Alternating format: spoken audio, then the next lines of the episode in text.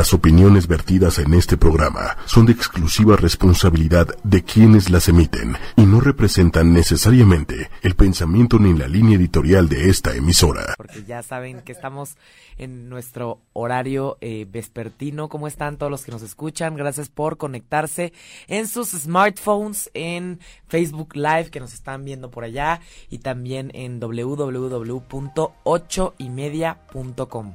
¿Cómo estamos? Buenas tardes, José. Buenas tardes, Carla. Como cada miércoles, muy contento de estar aquí contigo y con todo nuestro auditorio, trayéndole su dosis semanal de psicología, ciencia y salud. Ya saben que aquí en Humanamente siempre hablamos sobre todo lo que lo que todo mundo ha oído hablar, pero nadie sabe con certeza.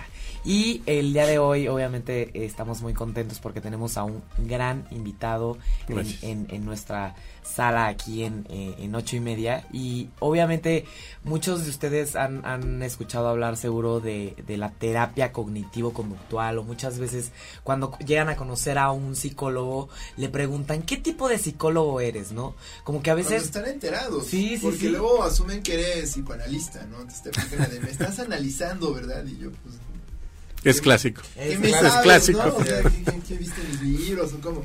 Todavía cuando están más enterados dicen, oye, ¿de qué corriente eres? ¿O qué corriente identificas? Y creo que raro el que puede decir, o al menos entre mis compañeros o colegas, raro que puede decir que se adscribe a alguna escuela en particular. ¿no? O al menos entre mis este, compañeros de la licenciatura, casi todos como que de moda está decir que eras medio ecléctico es como, es como los...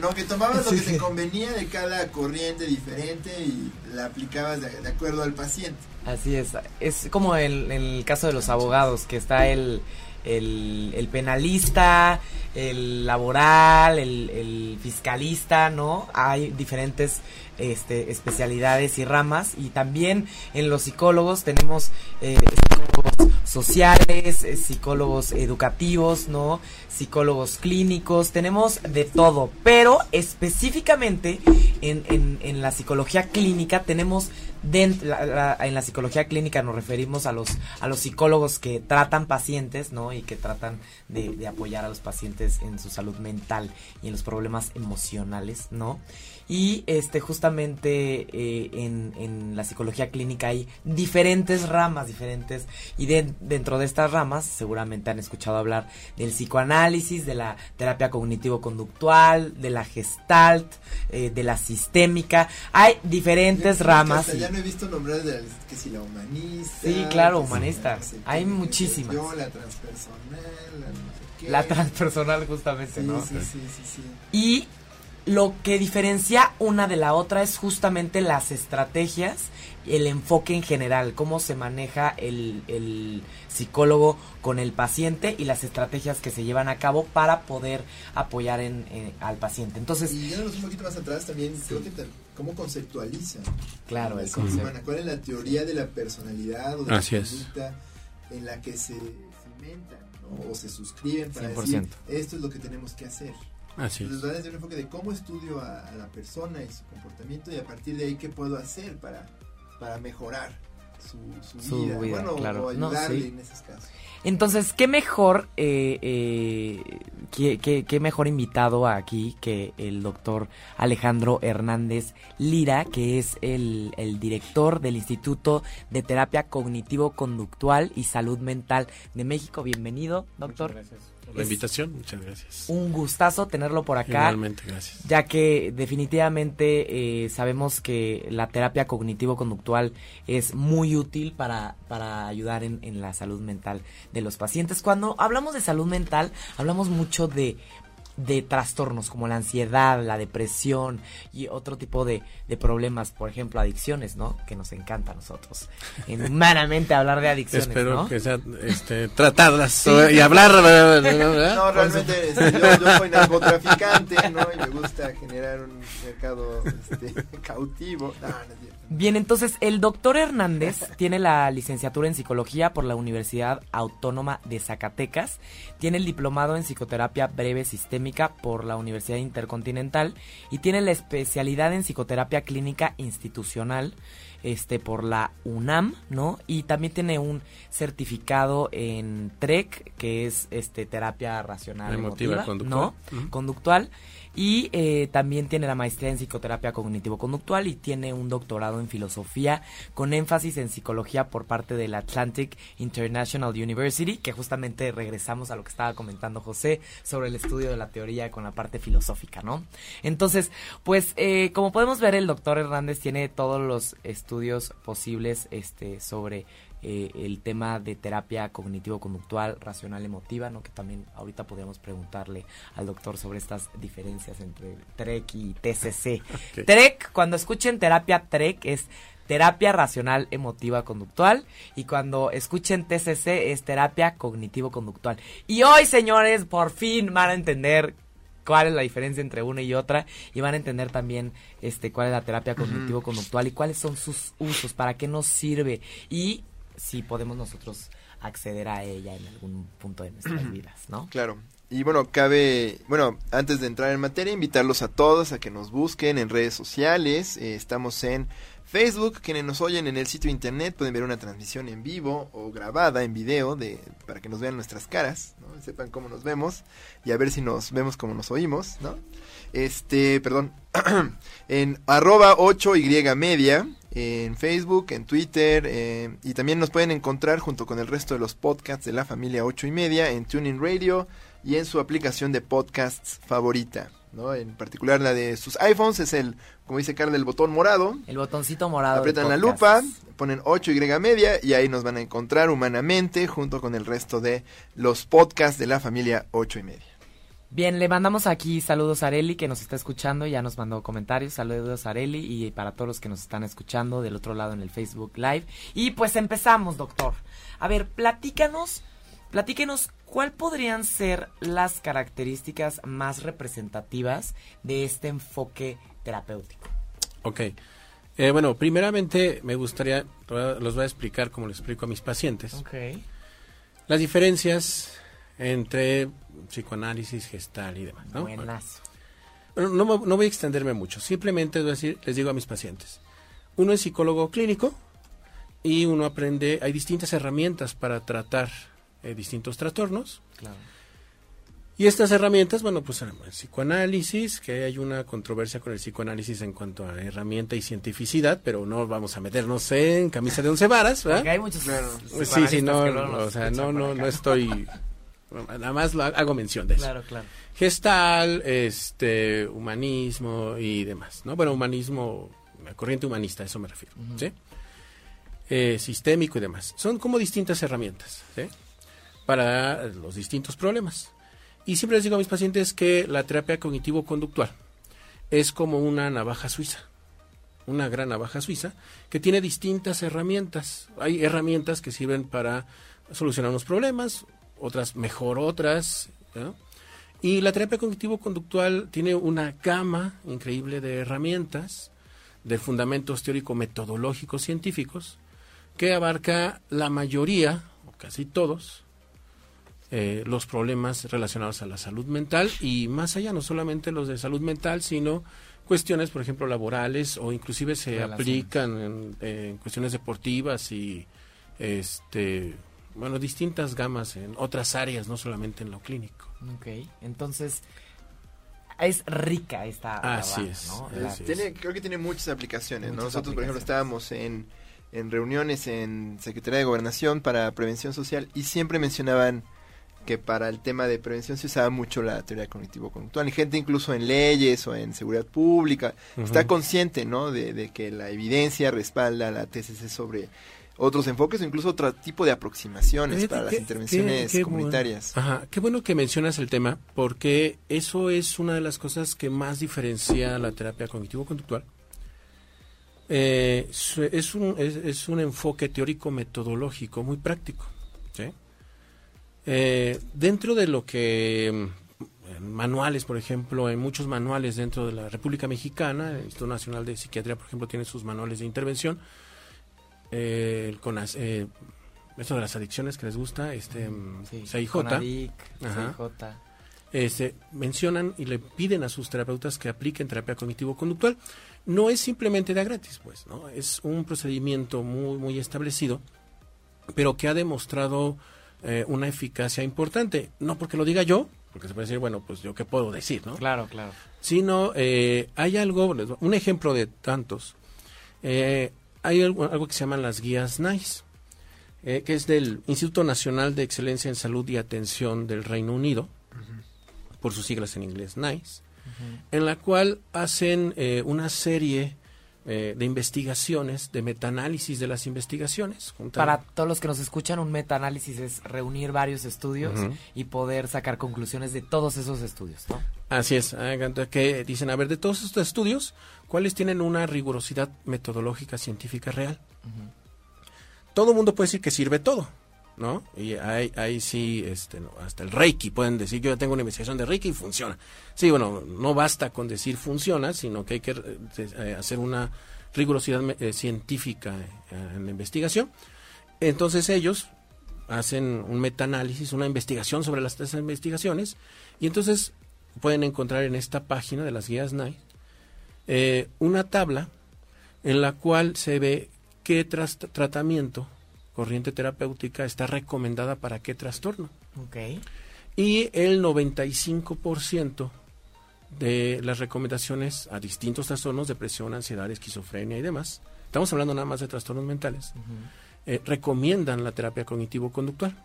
Recomiendan en el sentido de que han encontrado que da Eficacia, efectividad y claro. eficacia dentro de estas investigaciones eh, con un rigor metodológico importante. Bien, entonces, aquí estamos hablando, por ejemplo, si alguien hablara de un problema tal vez de pareja, de codependencia, estaríamos hablando que también se puede recomendar una terapia cognitivo-conductual como primera elección o ahí podríamos recurrir a otra cosa. No, yo les sugiero, obviamente dependiendo del trastorno, Sí. Me puedes decir este, esto o por ejemplo depresión, eh, los terapeutas cognitivo-conductuales trabajamos muy a la mano con nuestros colegas los psiquiatras. Sí, así es. Entonces nosotros valoramos, o el psiquiatra puede valorar si llega primero con él, si es necesario la aplicación del medicamento y se trabaja en conjunto. Entonces sí, se recomienda que sea la primera elección en cuanto a psicoterapia. ¿sí? Sobre todo porque se puede trabajar en conjunto. Algo que hace muy enriquecedor esto y que forma parte de lo que es la TCC es que no solamente nos vamos al origen del problema, sino que nos vamos a modificar cuestiones en la vida de la persona. Decimos nosotros, podrás averiguar eh, dónde estuvo el origen, que eso es importante, puedes averiguar qué hacer o saber qué hacer, pero si no lo haces, puedes pensar diferente, pero si no actúas diferente, de nada sirve.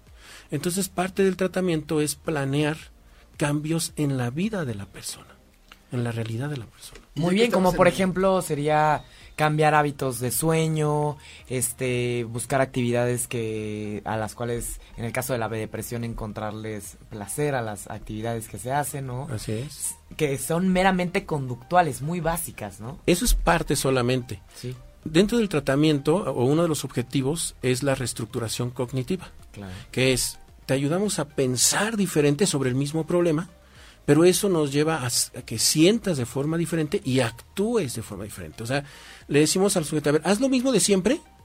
Bueno, mm, intenta hacer, eh, hazlo las mismas cosas que haces, pero pensadas de forma diferente o sentidas de forma diferente para que actúes diferente. O a veces al revés, actúa diferente para que lo empieces a pensar diferente, sentir. que lo sientas diferente, y entonces eso es el verdadero cambio. Decimos en, en TCC, la, eh, la verdadera psicoterapia, el verdadero aprendizaje, porque es un aprendizaje, se da en tres sesiones. O sea, en el, en, en el En la vida diaria, en la vida diaria. aplicas lo que estás en Exactamente, en, el consultorio se planea, se analiza, es, se claro. debate, pero los verdaderos cambios están en la vida del sujeto. Así es. ¿sí? Y ahí es a donde nos enfocamos, en la vida de la persona. Bien, entonces ahorita por lo que nos está comentando el doctor vemos como tres esferas muy importantes, que es la conducta, que es lo que hacemos, las emociones, que es este cómo nos sentimos, este felicidad, tristeza, angustia, frustración, culpa, etcétera, y la parte de los pensamientos, cómo vemos la vida, ¿no? Así es. ¿Qué pensamos con respecto a lo que hacemos? ¿Qué pensamos con respecto a lo que sentimos, no? Inclusive cómo pensamos acerca de lo que pensamos. ¿Cómo Eh, pensamos la de lo que pensamos? metacognición. La ¿no? meta con Oh my God, esto se está poniendo No, muy ¿cómo profundo. piensas? Él ya leyó. No, pero- ah, no, José ya leyó todo, eso es No, lo que pero- usted no Ya sabe. que entramos en materia de, de cómo funciona, eh, será bueno darnos estos pasos para atrás y que nos explique más o menos cuál es, digamos, la, el concepto, la, idea que se tiene desde la TCC sobre la persona, ¿no? Para que quienes nos escuchen, más o menos traten de entender, bueno, sí, yo sé que debo pensar distinto, pero a ver, ¿en qué se ¿Cómo le hago? fundamenta? ¿Cómo le hago? Ok, bueno. De- hay, hay muchos principios básicos, pero uno de los principales es que eh, la persona ha aprendido a actuar y a sentir y a, y- y- y a pensar de cierta manera durante muchos años. Algo que a lo mejor sí le había estado dando de resultado. Pero las personas cambian, el contexto cambia, la situación cambia, la persona cambia. Entonces, lo que antes te había dado resultado, ya no te está puedo dar resultado ahora. ¿sí? Entonces, ya no estás obteniendo lo que quieres, tus metas. Entonces, lo- ¿a qué vas con un terapeuta cognitivo-conductual? Que te enseñe a ajustar metas, a ajustar formas de pensar, a ajustar, o sea, te llevas a un reaprendizaje. Pero va más allá de Reframing. reaprender. El famosísimo. Pero más allá de aprender sobre tu vida, lo que hace el terapeuta cognitivo-conductual es que te enseña terapia cognitivo-conductual. O sea, el paciente se le dice, oye, yo te voy a enseñar terapia cognitivo-conductual para que seas experto en TCC, pero de tu vida. No para que des consulta y demás, pero en tu vida. Claro. A los estudiantes de lo- de- de- del instituto les digo, imagínense un chico de 20 años que va por depresión.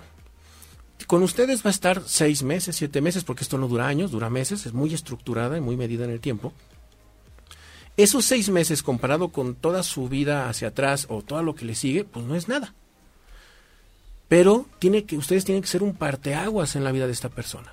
Porque después de ustedes tienen que enseñarle también TCC, estrategias, eh, técnicas, demás, forma de pensar, cómo estructura su pensamiento, para que no los necesite después y con las herramientas que le he enseñado, resuelva. Pueda seguir sacándolas. Claro que quiera, sí, Pueda seguir problemas. sacando la navaja suiza. ¿no? Exactamente, para el resto de su vida. materiales. Puede haber recaídas y entonces se regresan dos, tres sesiones de refuerzo. Y Y, vámonos órale, Dios. O sea, la idea es que no dependa de nosotros. Por eso el aprendizaje no va solamente en cómo piensas ahora ah, y cómo piensas antes, ahora cómo piensas, sino eh, para el resto de su vida.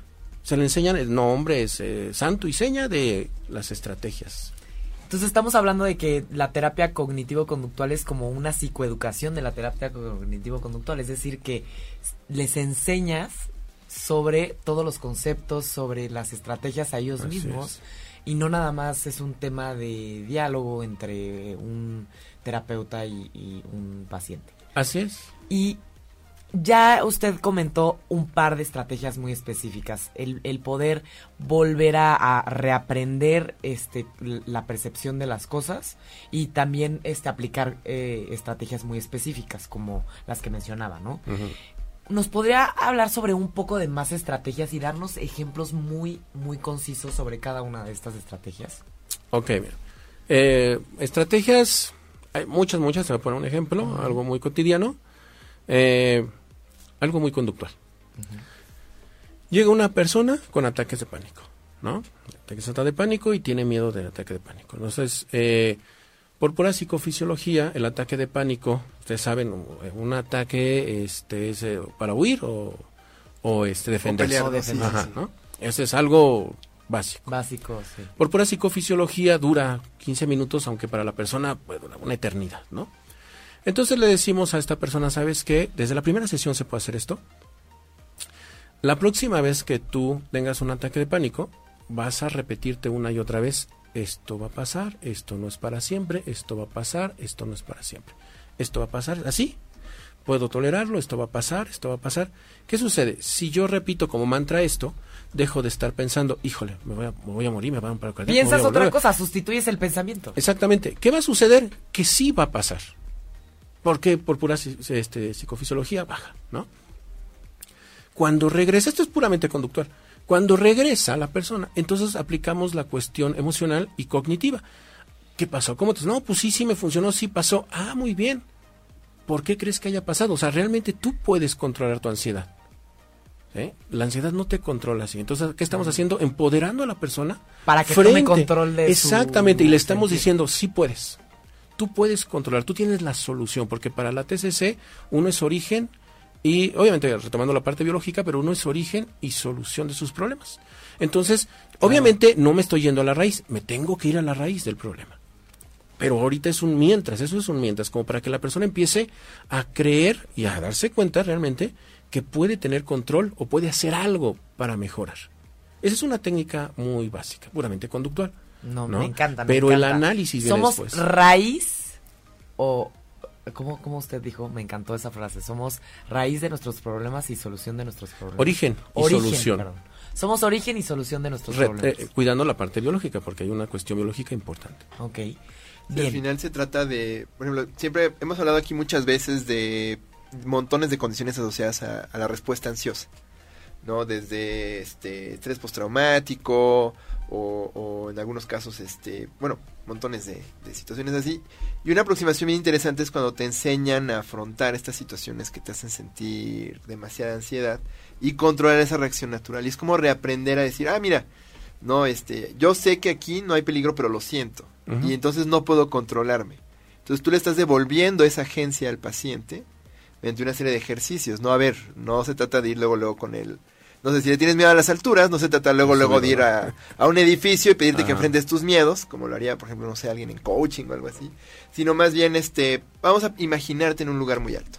¿no? Y a ver, ¿cómo Pues, te Puede sientes? ser, imaginería. ¿no? Y así te vas paso a paso hasta que la persona recupera, ¿no? Esa agencia que sentía perdida, ¿no? Está, está muy, muy, muy padre, muy padre. Entonces, Sí. Aquí no hay un rollo de... Ah, perdón, perdón. No, perdón. no, adelante. O sea, no hay un rollo de que no, pues este, acá tú tienes un trauma infantil y este, vamos a ver los significados ocultos de todo lo que estás haciendo.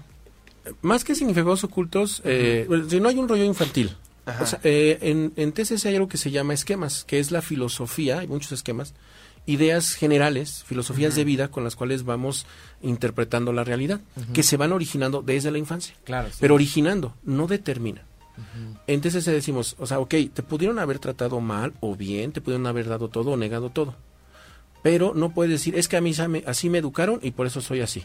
O por esto viví eso y por eso soy así. No, porque llega un momento en que tú eres adulto y decides qué tomar de eso. O sea, si tú decides hacerle caso a eso, obviamente lo digo fácil, ¿no? Obviamente en personas con depresión, en cuadros ansiosos y demás, pues requiere cierto tratamiento de algunos meses, pero al final de cuentas la idea es esto, o sea, tú eres un adulto y tú decides a qué hacerle caso de tu pasado.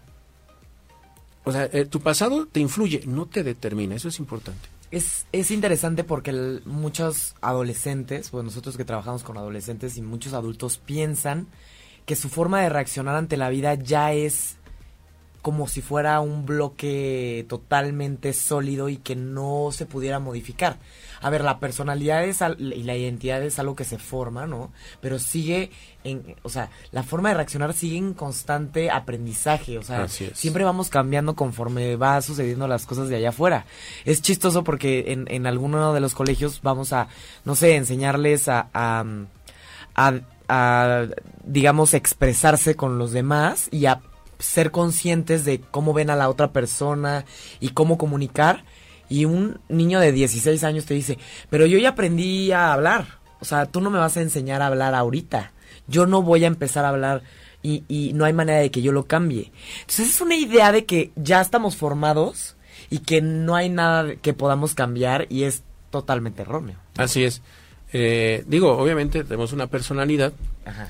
que es la forma de hacer las cosas, pero una personalidad sana, mentalmente hablando, es aquella que se va adaptando a través de los años.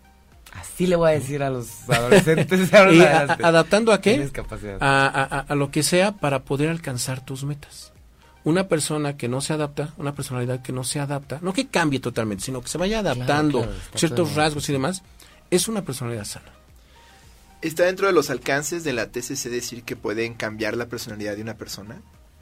No. Porque luego es algo que llega mucha gente, por ejemplo, much- muchas personas me preguntan a mí, oye, es que tengo un esposo que es como bien fregón o bien mala onda. o- No, no, no. ¿Le pueden arreglar eso? ¿Pueden cambiar su personalidad? Es muy negativo, es muy refunfuñón, es muy... Bueno, lo- no, es eh, la personalidad es algo que hasta ahorita en psicología se considera que es inmutable hasta cierto punto. O sea, puedes adaptar tu personalidad, pero este modificar en algunas cosas, obviamente.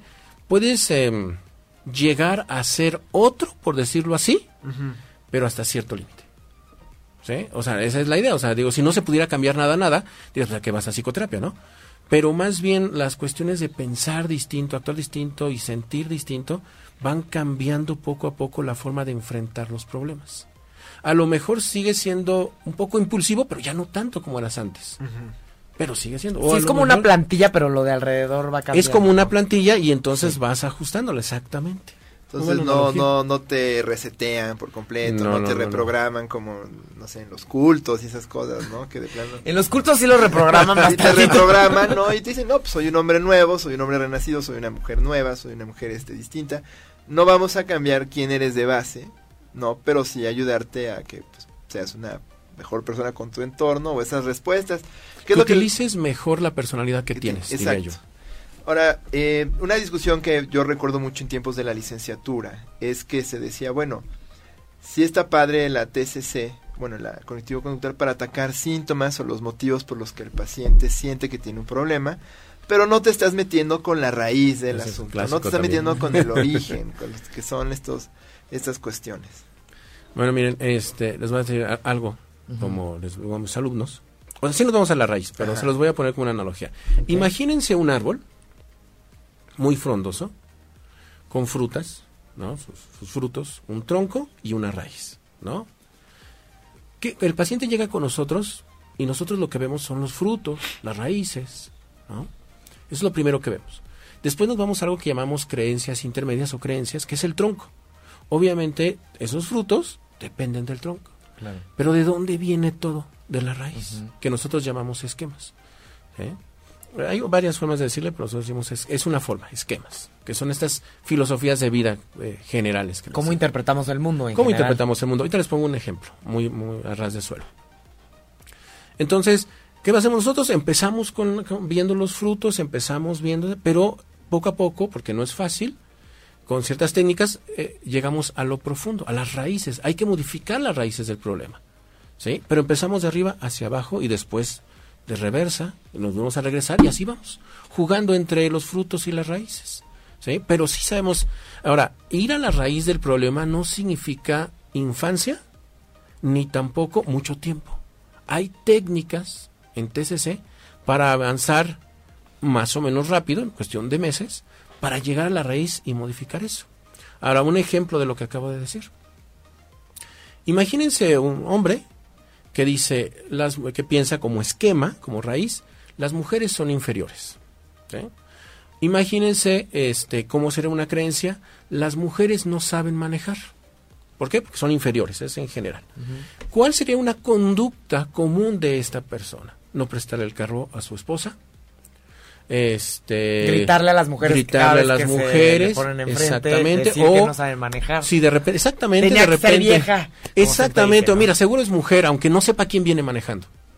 ¿No? Porque es la conducta final, pero de raíz hay este eh, esta gama. Obviamente hay que modificar esos esquemas, porque esta persona se va a lle- llevar mal con cualquier mujer, Probablemente tenga problemas con su pareja. Por ejemplo, O con su para jefa, tener pareja. o para tener pareja, O con su, O con su mamá. Ándale, igual es- o con su mamá, Exacto, exacto. o a lo mejor Sí se caen llevará- en los psicoanalistas. aunque, aunque, sí que se cae en lo psicoanalítico, aunque seguramente se llevará muy bien con aquellas personas, mujeres y hombres, claro, obviamente, que tengan un esquema muy parecido. ¿Sí? Y entonces aquella mujer que considera que, pues, este, no merece mucho en la vida, o puede conseguir Para pues, acá. exactamente, porque por fin alguien le está Ah. aceptando, por fin alguien le hace caso. Y entonces decimos, eso es muy común, pues las La psicopatologías se complementan. No, a veces es una receta para el desastre, ¿no? Digo, honestamente, pues puede que parezca que se complementan muy bien, pero son Oye, hay parejas que así duran muchos que años, pero bueno. Te llegan con violencia y esas cosas. Así siempre me pregunto, bueno, hay personas que tienen trastornos y, y- y que tal vez son un poquito más este disfuncionales que otras personas desde la percepción de los demás. Ujú. ¿Qué pasaría de estas personas que son a veces un poquito disfuncionales en, en su interacción con los demás, en, en su forma de, eh, en su comportamiento, si no hubiera otras personas que también quieren estar con ellas, ¿no? O sea, siempre lo pienso. O sea, Ajá. de alguna manera necesitas que se complementen.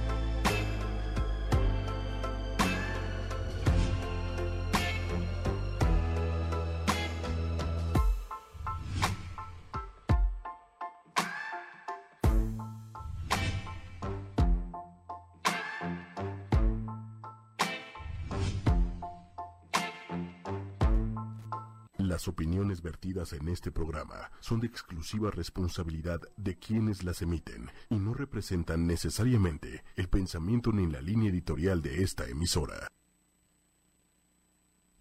Buenas tardes, humanos, humanas, bienvenidos a Humanamente. Ahora sí les dije buenas tardes en lugar de buenos días porque ya saben que estamos en nuestro horario eh, vespertino. ¿Cómo están todos los que nos escuchan? Gracias por conectarse en sus smartphones, en Facebook Live que nos están viendo por allá y también en www.ochoymedia.com. ¿Cómo estamos? Buenas tardes, José. Buenas tardes, Carla. Como cada miércoles, muy contento de estar aquí contigo y con todo nuestro auditorio, trayéndole su dosis semanal de psicología, ciencia y salud.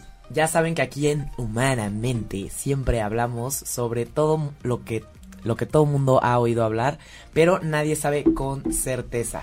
Y el día de hoy, obviamente, estamos muy contentos porque tenemos a un gran invitado en, en, en, nuestra sala aquí en, eh, en ocho y media. Y obviamente, muchos de ustedes han, han escuchado hablar seguro de, de la terapia cognitivo-conductual. O muchas veces, cuando llegan a conocer a un psicólogo, le preguntan: ¿qué tipo de psicólogo eres? ¿No? Como que a veces. Cuando están enterados. Sí, sí, Porque sí. luego asumen que eres psicoanalista, ¿no? Entonces te de, me estás analizando, ¿verdad? Y yo, pues. Es clásico. ¿Qué Es sabes, clásico. ¿no? O sea, ¿qué, qué, qué viste en mis libros? O cómo. Todavía cuando están más enterados dicen, oye, ¿de qué corriente eres? O ¿de qué corriente identificas? Y creo que raro el que puede decir, o al menos entre mis co- compañeros o colegas, raro el que puede decir que se adscribe a alguna escuela en particular. ¿No? O al menos entre mis este, compañeros de la licenciatura, casi todos como que de moda está decir que eras medio ecléctico. Sí, es como, es como los.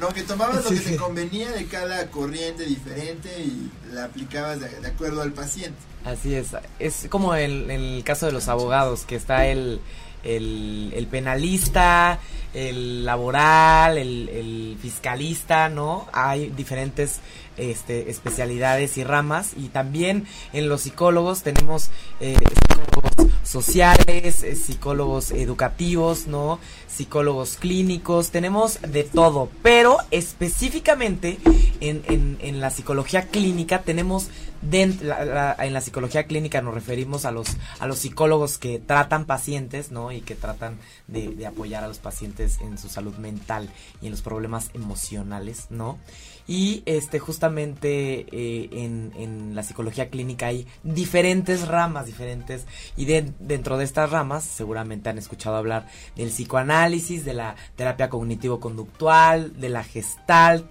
eh, de la sistémica hay diferentes Yo ramas hasta y- ya no he visto nombrar de la que si la humanista. Sí, claro, si humanista. la Hay que muchísimas. Yo, la transpersonal, la no sé qué. la transpersonal justamente, Sí, ¿no? sí, sí, sí, sí. Y lo que diferencia una de la otra es justamente las estrategias y el enfoque en general, cómo se maneja el, el psicólogo con el paciente y las estrategias que se llevan a cabo para poder apoyar en, en- al paciente. Entonces, Y yéndonos un poquito más atrás también, creo que ta- cómo conceptualizan. claro, el humana. ¿Cuál es la teoría de la personalidad o de Así la es. conducta en la que se cimentan ¿no? o se suscriben para 100%. decir esto es lo que tenemos que hacer? Así Entonces es. va desde un enfoque de cómo estudio a, a la persona y su comportamiento y a partir de ahí qué puedo hacer para, para mejorar su, su, Su vida, vida, bueno, claro. o No, ayudarle sí. en esos casos. Entonces, ¿qué mejor, eh, eh, qué, qué- qué mejor invitado aquí que el doctor Alejandro Hernández Lira, que es el, el director del Instituto de Terapia Cognitivo-Conductual y Salud Mental de México? Bienvenido, doctor. Muchas gracias la invitación. Muchas gracias. Un gustazo tenerlo por acá Igualmente, gracias. ya que definitivamente eh, sabemos que la terapia cognitivo-conductual es muy útil para, para ayudar en, en la salud mental de los pacientes. Cuando hablamos de salud mental, hablamos mucho de de trastornos como la ansiedad, la depresión y otro tipo de, de problemas, por ejemplo, adicciones, ¿no? Que nos encanta a nosotros. En humanamente hablar de adicciones, Espero ¿no? que sean este, tratadas Sí. y hablar. No, realmente este, yo, yo soy narcotraficante, ¿no? Y me gusta generar un mercado este, cautivo. No, no. Bien, entonces el doctor Hernández tiene la licenciatura en psicología por la Universidad Autónoma de Zacatecas, tiene el diplomado en psicoterapia breve sistémica por la Universidad Intercontinental y tiene la especialidad en psicoterapia clínica institucional este por la UNAM, ¿no? Y también tiene un certificado en TREC, que es este terapia racional Emotiva, emotiva, conductual. ¿no? Conductual. Y eh, también tiene la maestría en psicoterapia cognitivo-conductual y tiene un doctorado en filosofía con énfasis en psicología por parte del Atlantic International University, que justamente regresamos a lo que estaba comentando José sobre el estudio de la teoría con la parte filosófica, ¿no? Entonces, pues eh, como podemos ver, el doctor Hernández tiene todos los estudios posibles este, sobre eh, el tema de terapia cognitivo-conductual, racional emotiva, ¿no? Que también ahorita podríamos preguntarle al doctor sobre estas diferencias entre TREC y TCC. Ok. TREC, cuando escuchen terapia TREC es terapia racional emotiva conductual y cuando escuchen TCC es terapia cognitivo conductual. Y hoy, señores, por fin van a entender cuál es la diferencia entre una y otra y van a entender también este cuál es la terapia cognitivo conductual y cuáles son sus usos, para qué nos sirve y si podemos nosotros acceder a ella en algún punto de nuestras vidas, ¿no? Claro. Y bueno, cabe, bueno, antes de entrar en materia, invitarlos a todos a que nos busquen en redes sociales. Eh, estamos en Facebook, quienes nos oyen en el sitio internet pueden ver una transmisión en vivo o grabada en video de, para que nos vean nuestras caras, ¿no? sepan cómo nos vemos y a ver si nos vemos como nos oímos, ¿no? Este, perdón, en arroba 8y media, en Facebook, en Twitter, eh, y también nos pueden encontrar junto con el resto de los podcasts de la familia 8 y media en Tuning Radio y en su aplicación de podcasts favorita, ¿no? En particular la de sus iPhones es el, como dice Carla, el botón morado. El botoncito morado. Apretan la lupa, ponen 8y media y ahí nos van a encontrar humanamente junto con el resto de los podcasts de la familia 8 y media. Bien, le mandamos aquí saludos a Areli que nos está escuchando, ya nos mandó comentarios, saludos a Areli y para todos los que nos están escuchando del otro lado en el Facebook Live. Y pues empezamos, doctor. A ver, platícanos, platíquenos cuál podrían ser las características más representativas de este enfoque terapéutico. Ok. Eh, bueno, primeramente me gustaría, los voy a explicar como lo explico a mis pacientes, Ok. las diferencias entre psicoanálisis, gestal y demás. ¿no? Buenazo. Bueno, no, no voy a extenderme mucho, simplemente voy a decir- les digo a mis pacientes, uno es psicólogo clínico y uno aprende, hay distintas herramientas para tratar eh, distintos trastornos. Claro. Y estas herramientas, bueno, pues el psicoanálisis, que hay una controversia con el psicoanálisis en cuanto a herramienta y cientificidad, pero no vamos a meternos en camisa de once varas, ¿verdad? Porque hay muchos Claro. Sí, sí, no, no, o sea, no, no, no estoy, nada más lo hago mención de eso. Claro, claro. Gestal, este, humanismo y demás, ¿no? Bueno, humanismo, la corriente humanista, a eso me refiero, ¿sí? Eh, sistémico y demás. Son como distintas herramientas, ¿sí? Para los distintos problemas. Y siempre les digo a mis pacientes que la terapia cognitivo-conductual es como una navaja suiza, una gran navaja suiza, que tiene distintas herramientas. Hay herramientas que sirven para solucionar unos problemas, otras mejor otras. Y la terapia cognitivo-conductual tiene una gama increíble de herramientas, de fundamentos teórico-metodológicos científicos, que abarca la mayoría, o casi todos, eh, los problemas relacionados a la salud mental y más allá, no solamente los de salud mental, sino cuestiones, por ejemplo, laborales o inclusive se Relaciones. aplican en, en cuestiones deportivas y, este, bueno, distintas gamas en otras áreas, no solamente en lo clínico. Ok, entonces es rica esta Así navaja, es, ¿no? así La- es. Tiene, creo que tiene muchas aplicaciones. ¿no? Nosotros, por ejemplo, estábamos en, en reuniones en Secretaría de Gobernación para Prevención Social y siempre mencionaban que para el tema de prevención se usaba mucho la teoría cognitivo-conductual. Y gente incluso en leyes o en seguridad pública está consciente ¿no? de, de que la evidencia respalda la TCC sobre otros enfoques o incluso otro tipo de aproximaciones para las qué- intervenciones qué- qué bueno. comunitarias. Ajá, qué bueno que mencionas el tema, porque eso es una de las cosas que más diferencia la terapia cognitivo-conductual. Eh, es, un, es, es un enfoque teórico-metodológico muy práctico. ¿sí? Eh, dentro de lo que mm, manuales, por ejemplo, en muchos manuales dentro de la República Mexicana, el Instituto Nacional de Psiquiatría, por ejemplo, tiene sus manuales de intervención. Eh, CONAS- eh, esto de las adicciones que les gusta, este Sí, CIJ, Conadic, Ajá. CIJ. este, mencionan y le piden a sus terapeutas que apliquen terapia cognitivo-conductual. no es simplemente de gratis, pues, ¿no? Es un procedimiento muy, muy establecido, pero que ha demostrado eh, una eficacia importante. No porque lo diga yo, porque se puede decir, bueno, pues yo qué puedo decir, ¿no? Claro, claro. Sino eh, hay algo, un ejemplo de tantos. Eh, hay algo, algo que se llaman las guías NICE, eh, que es del Instituto Nacional de Excelencia en Salud y Atención del Reino Unido, por sus siglas en inglés NICE, en la cual hacen eh, una serie eh, de investigaciones, de metaanálisis de las investigaciones. Para todos los que nos escuchan, un metaanálisis es reunir varios estudios y poder sacar conclusiones de todos esos estudios, ¿no? Así es, ah, que dicen, a ver, de todos estos estudios, ¿cuáles tienen una rigurosidad metodológica científica real? Todo el mundo puede decir que sirve todo, ¿no? Y ahí, ahí sí, este, no, hasta el Reiki pueden decir, yo ya tengo una investigación de Reiki y funciona. Sí, bueno, no basta con decir funciona, sino que hay que eh, hacer una rigurosidad eh, científica eh, en la investigación. Entonces ellos hacen un metaanálisis, una investigación sobre las esas investigaciones, y entonces pueden encontrar en esta página de las guías NICE una tabla en la cual se ve qué tratamiento, corriente terapéutica, está recomendada para qué trastorno. Ok.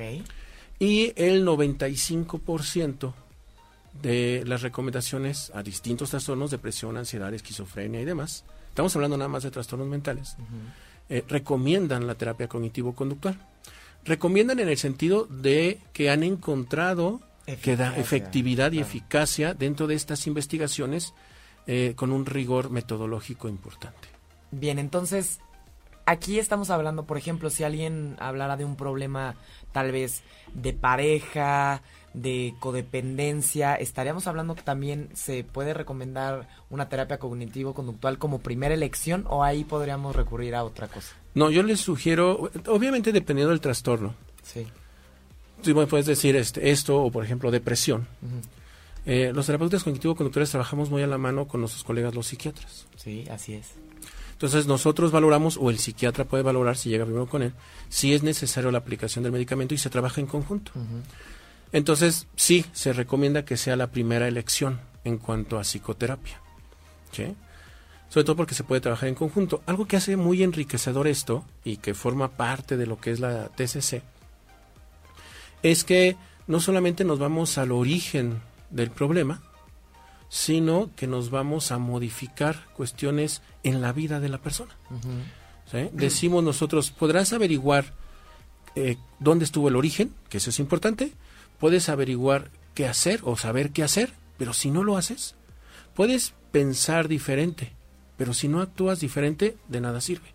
Entonces parte del tratamiento es planear cambios en la vida de la persona, en la realidad de la persona. Muy bien, como por ejemplo sería cambiar hábitos de sueño, este, buscar actividades que a las cuales, en el caso de la depresión, encontrarles placer a las actividades que se hacen, ¿no? Así es. Que son meramente conductuales, muy básicas, ¿no? Eso es parte solamente. Sí, Dentro del tratamiento, o uno de los objetivos, es la reestructuración cognitiva. claro. que es, te ayudamos a pensar diferente sobre el mismo problema, pero eso nos lleva a, que sientas de forma diferente y actúes de forma diferente. O sea, le decimos al sujeto, a ver, haz lo mismo de siempre.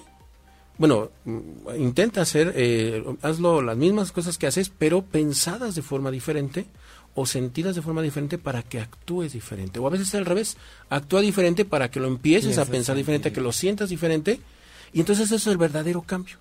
Decimos en, en TCC, la, eh, la verdadera psicoterapia, el verdadero aprendizaje, porque es un aprendizaje, se da en tres sesiones.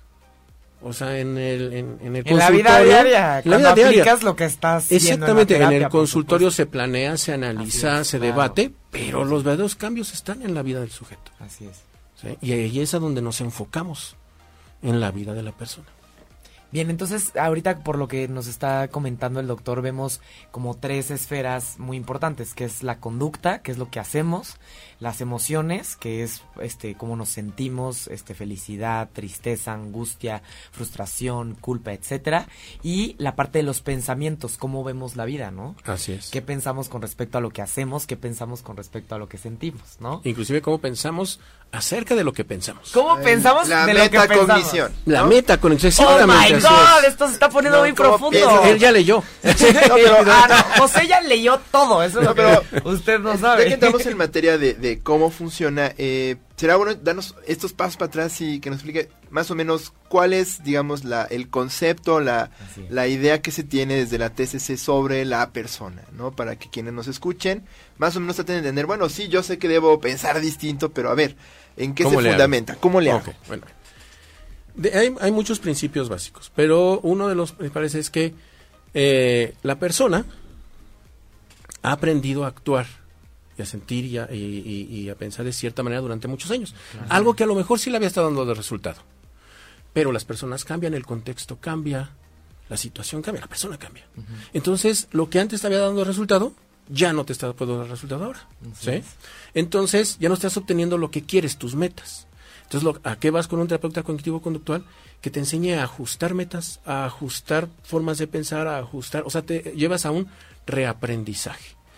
Pero va más allá de Reframing. reaprender. Sí, El claro. famosísimo. Pero más allá de aprender sobre tu vida, lo que hace el terapeuta cognitivo-conductual es que te enseña terapia cognitivo-conductual. O sea, el paciente se le dice, oye, yo te voy a enseñar terapia cognitivo-conductual para que seas experto en TCC, pero de tu vida. No para que des consulta y demás, pero vida. en tu vida. Claro. A los estudiantes de lo- de- de- del instituto les digo, imagínense un chico de 20 años que va por depresión. Con ustedes va a estar seis meses, siete meses, porque esto no dura años, dura meses, es muy estructurada y muy medida en el tiempo. Esos seis meses comparado con toda su vida hacia atrás o todo lo que le sigue, pues no es nada. Pero tiene que, ustedes tienen que ser un parteaguas en la vida de esta persona.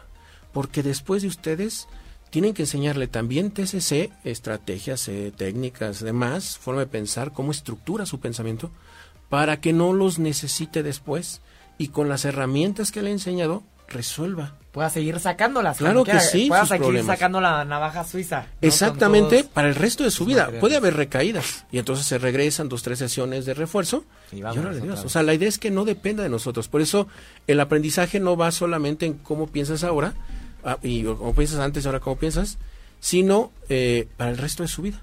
Se le enseñan el nombre, es eh, santo y seña de las estrategias. Entonces estamos hablando de que la terapia cognitivo-conductual es como una psicoeducación de la terapia cognitivo-conductual, es decir, que les enseñas sobre todos los conceptos, sobre las estrategias a ellos Así mismos es. y no nada más es un tema de diálogo entre un terapeuta y, y un paciente. Así es. Y ya usted comentó un par de estrategias muy específicas. El, el poder volver a, a reaprender este, la percepción de las cosas y también este, aplicar eh, estrategias muy específicas como las que mencionaba, ¿no? ¿Nos podría hablar sobre un poco de más estrategias y darnos ejemplos muy, muy concisos sobre cada una de estas estrategias? Ok, mira.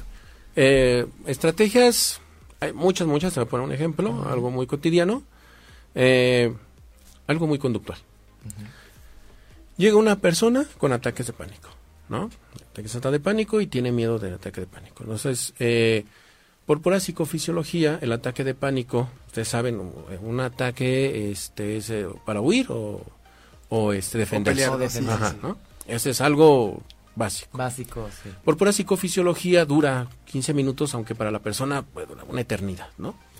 Entonces le decimos a esta persona, ¿sabes qué? Desde la primera sesión se puede hacer esto. La próxima vez que tú tengas un ataque de pánico, vas a repetirte una y otra vez, esto va a pasar, esto no es para siempre, esto va a pasar, esto no es para siempre. Esto va a pasar así. Puedo tolerarlo, esto va a pasar, esto va a pasar. ¿Qué sucede? Si yo repito como mantra esto, dejo de estar pensando, híjole, me voy a, me voy a morir, me van a parar Piensas otra volver". cosa, sustituyes el pensamiento. Exactamente. ¿Qué va a suceder? Que sí va a pasar. Porque por pura este, psicofisiología baja, ¿no? Cuando regresa, esto es puramente conductual. Cuando regresa la persona, entonces aplicamos la cuestión emocional y cognitiva. ¿Qué pasó? ¿Cómo te.? No, pues sí, sí me funcionó, sí pasó. Ah, muy bien. ¿Por qué crees que haya pasado? O sea, realmente tú puedes controlar tu ansiedad. ¿sí? La ansiedad no te controla así. Entonces, ¿qué estamos haciendo? Empoderando a la persona Para que tome control de su Exactamente, y le estamos diciendo, sí puedes. Tú puedes controlar, tú tienes la solución, porque para la TCC uno es origen y, obviamente, retomando la parte biológica, pero uno es origen y solución de sus problemas. Entonces, obviamente no me estoy yendo a la raíz, me tengo que ir a la raíz del problema. pero ahorita es un mientras, eso es un mientras, como para que la persona empiece a creer y a darse cuenta realmente que puede tener control o puede hacer algo para mejorar. Esa es una técnica muy básica, puramente conductual. No, ¿no? me encanta. me Pero el análisis viene Somos después. raíz o. ¿cómo, ¿Cómo usted dijo? Me encantó esa frase. Somos raíz de nuestros problemas y solución de nuestros problemas. Origen y Origen, solución. perdón. Somos origen y solución de nuestros Re- problemas. eh, cuidando la parte biológica, porque hay una cuestión biológica importante. ok. Y al Bien. final se trata de, por ejemplo, siempre hemos hablado aquí muchas veces de montones de condiciones asociadas a, a la respuesta ansiosa, ¿no? Desde este estrés postraumático o, o en algunos casos, este, bueno, montones de, de situaciones así. Y una aproximación bien interesante es cuando te enseñan a afrontar estas situaciones que te hacen sentir demasiada ansiedad y controlar esa reacción natural. Y es como reaprender a decir, ah, mira, no, este, yo sé que aquí no hay peligro, pero lo siento. Y entonces no puedo controlarme. Entonces tú le estás devolviendo esa agencia al paciente mediante una serie de ejercicios. No, a ver, no se trata de ir luego, luego con él. No sé, si le tienes miedo a las alturas, no se trata luego, luego de ir a, un edificio y pedirte que enfrentes tus miedos, como lo haría, por ejemplo, no sé, alguien en coaching o algo así. Sino más bien, este, vamos a imaginarte en un lugar muy alto.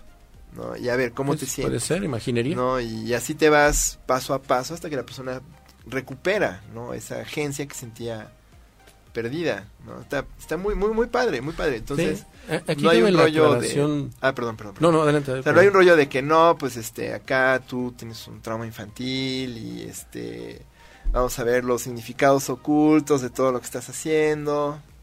Más que significados ocultos, eh, bueno, si no hay un rollo infantil. Ajá. O sea, eh, en, en TCC hay algo que se llama esquemas, que es la filosofía, hay muchos esquemas, ideas generales, filosofías de vida con las cuales vamos interpretando la realidad, que se van originando desde la infancia. Claro. sí. Pero originando, no determina.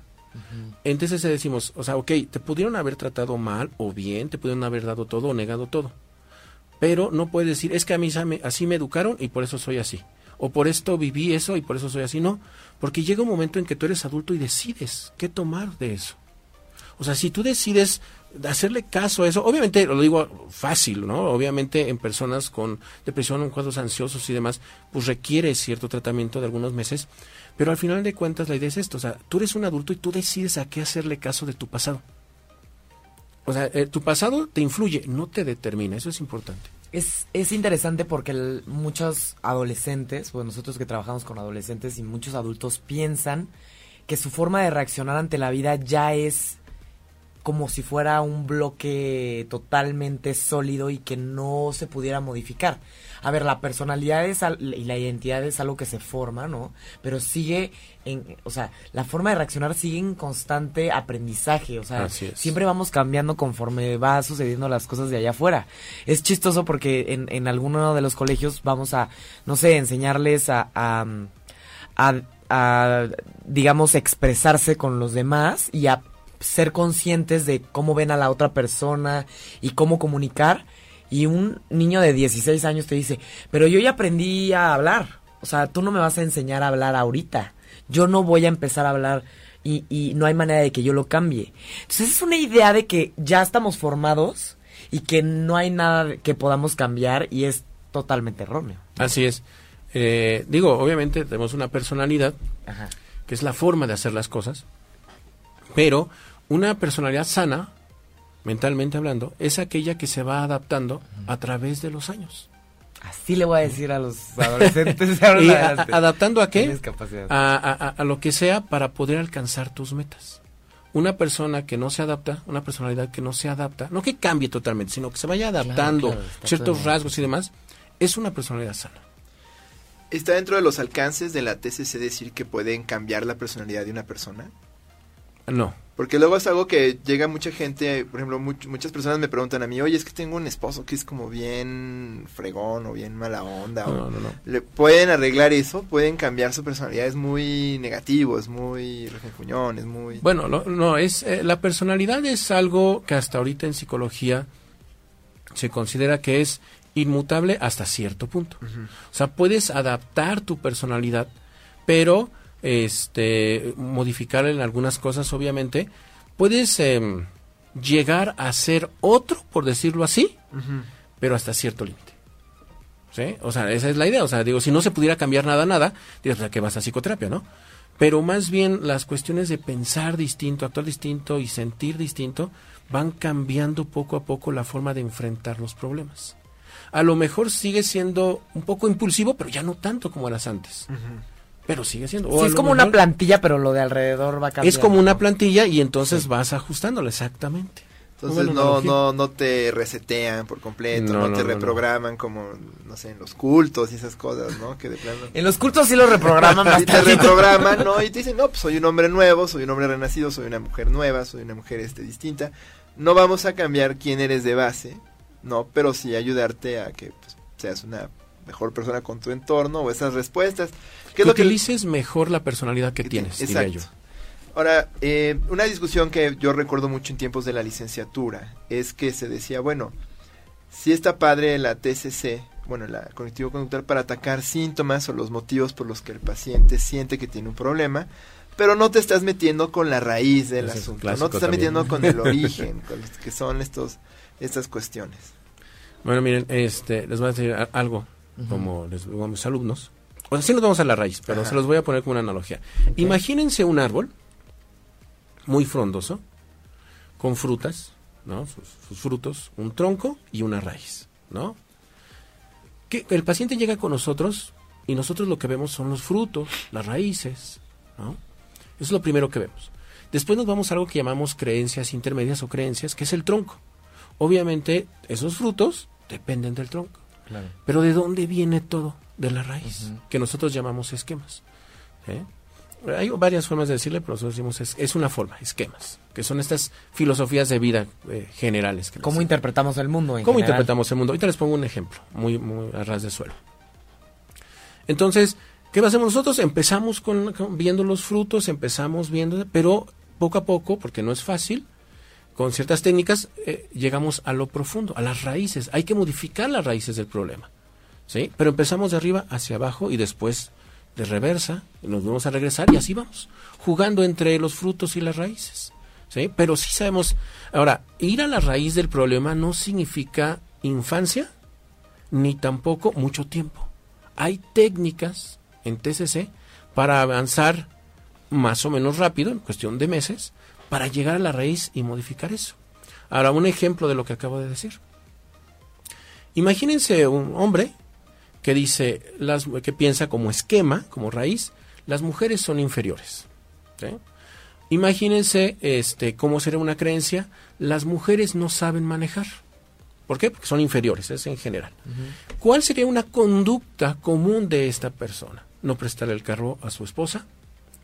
Este, Gritarle a las mujeres gritarle a las se mujeres, enfrente, exactamente, o que no saben manejar. si de repente, exactamente, Tenía de que ser repente, vieja, exactamente, dice, o ¿no? mira, seguro es mujer, aunque no sepa quién viene manejando, ¿no?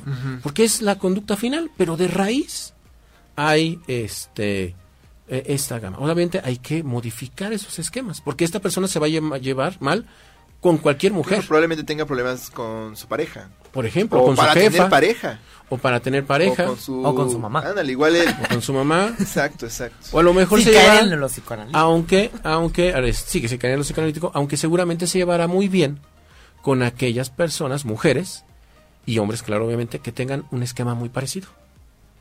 ¿Sí? Y entonces aquella mujer que considera que, pues, este, no merece mucho en la vida, o puede conseguir, Véngase pa' pues, acá. exactamente, porque Si te perdiste de algo o quieres volver a escuchar todo el programa, está disponible con su blog en ochoymedia.com.